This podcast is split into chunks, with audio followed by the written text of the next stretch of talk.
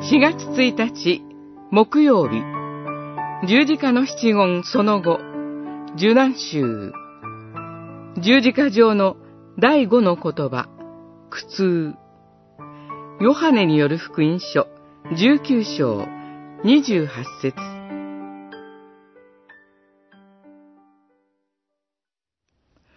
この後、イエスは、すべてのことが今や成し遂げられたのを知り、乾くと言われた。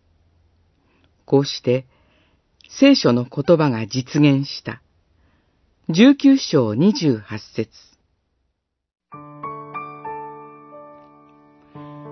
今や成し遂げられたすべてのこととは何のことでしょうかこの問いに対する答えが、イザヤ書53章5節にあります。すなわち、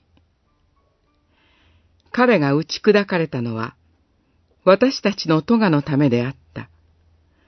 彼の受けた懲らしめによって、私たちに平和が与えられ、彼の受けた傷によって、私たちは癒された。そうです。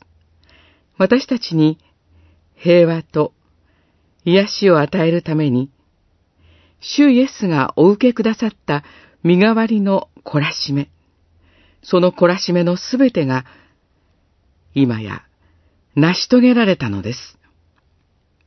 それゆえ、私たちに向けられるべき聖なる見怒りはすべて取り去られ、祝福の御顔が向けられるようになりました。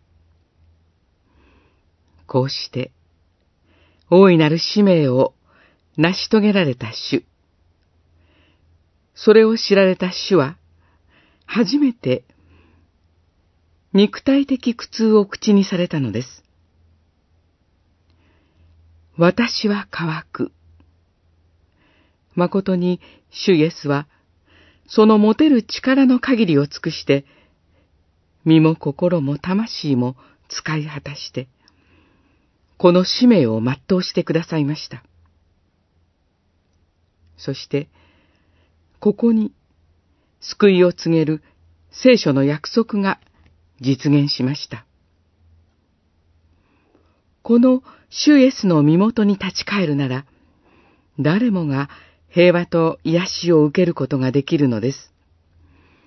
ペトロの手紙1、2章、24節、25節。